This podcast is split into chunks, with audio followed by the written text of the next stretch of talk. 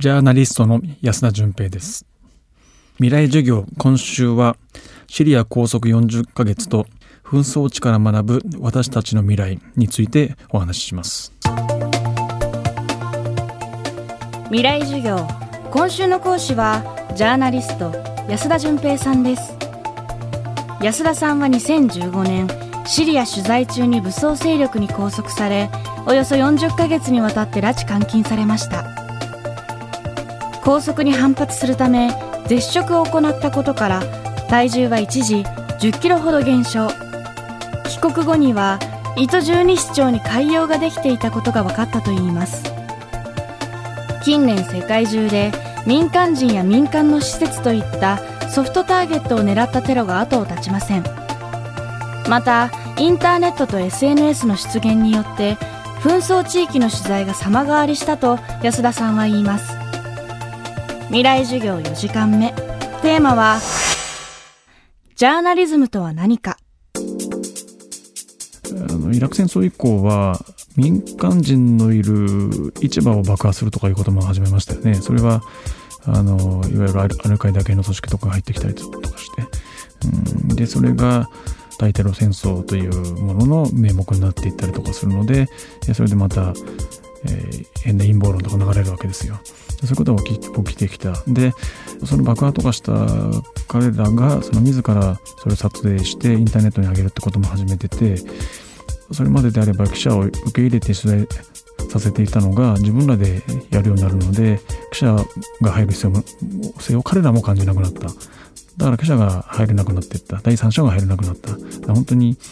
この極端なものしか流れないわけですよ。双方が流したいものしか流れなくなってくるってことが起きてきて、で、えー、まあ、自分らで映像作りますから、どんどんこの過激なものになっていくわけですよ。まさにそれがイスラム国だったと思うんですけど、うん、この第三者が入ってそれを伝えることってものすごく大事だと思うんですよね。今インターネットがあるのでその SNS で現地の人が写真とか出せるわけですけどでそれがあるから行く必要ないだろうという人もいるんですけどその現地にいて怪我をした人がいるでもその人っていうのはその時点で政治的な存在になっちゃうわけですよ。何かが起きたという話だけだと嘘だと言ってしまったら嘘じゃない証拠なんかないですからやっぱりそこで第三者が入ってやる意味というのはただそこであったこういうことがあったというだけでなくて、えー、どういう状況でこれが起きてるかとかいうもっと突っ込んだ分析であるとか、えー、そういうことができる、あのちゃんとしたこの技術のある人が入んなくちゃいけない。うん、そのじゃこの誰もが情報発信ができる中で、え、その中でもジャーナリストであるというためにはただ起きているものを出すというだけじゃないもっと先の分析力であるとかいうものがなくちゃいけないのでそういうものが求められていると思うんですね。武装勢力によるおよそ40ヶ月に及ぶ拘束。生と死の狭間で壮絶な体験をした安田さんが今若い世代に送るメッセージとは？いろんな人がそれぞれのこの好きなことをやるっていうのもすごく大事なことで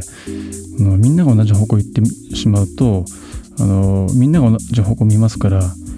この誰も見ないものがたくさん出てくるわけですよ。だからいろんな人がいろんな方向を見ていろんなものを見ようとするからあらゆるものが見逃されずに済むわけですよね。でこの新しい何かを見つけるとかこの誰も気づいていないものに気づくためにはそれぞれの人が好きなことをやっていて初めてこの誰もこの思いもしなかったものが出てくるこの新しいことを見つけようという人は新しいことですから他の人は誰も知らないわけで他の人から見たら意味わかんないわけですよ。だけどそういう人が新しいものを見つけ出すわけですよね。そういう人の存在っていうのを認められる社会っていうのが本当にあの発展していく社会だし何か困ったことがあった時に思いも知らないところからこの解決策を見つけ出せるのもそういう人たち。だからあの人と違うことをやってるということは全然気にする必要ないしあの人と違うことをやってる人がいても面白がってあげるぐらいの方が社会としては良い社会だと思うんですよね。でこの泥水があるとして泥水の中に何があるのかっていうのは誰も分かんないわけですよ。だけど大変なものがそこにあるかもしれないだからそこに何だろうと思って手を突っ込むような無謀なやつがいなくちゃいけないわけですねでその手を突っ込んだら何かに噛まれるかもしれないけどなんか素晴らしいものが浮かび上がってくるかもしれない。だからそういう無謀なことをやる人間があるから誰も知らないものが見つかってくるわけですよ。だからそういう人間がいる社会っていうのがやっぱり新しいものが見つかってくるんだと思うんですよね。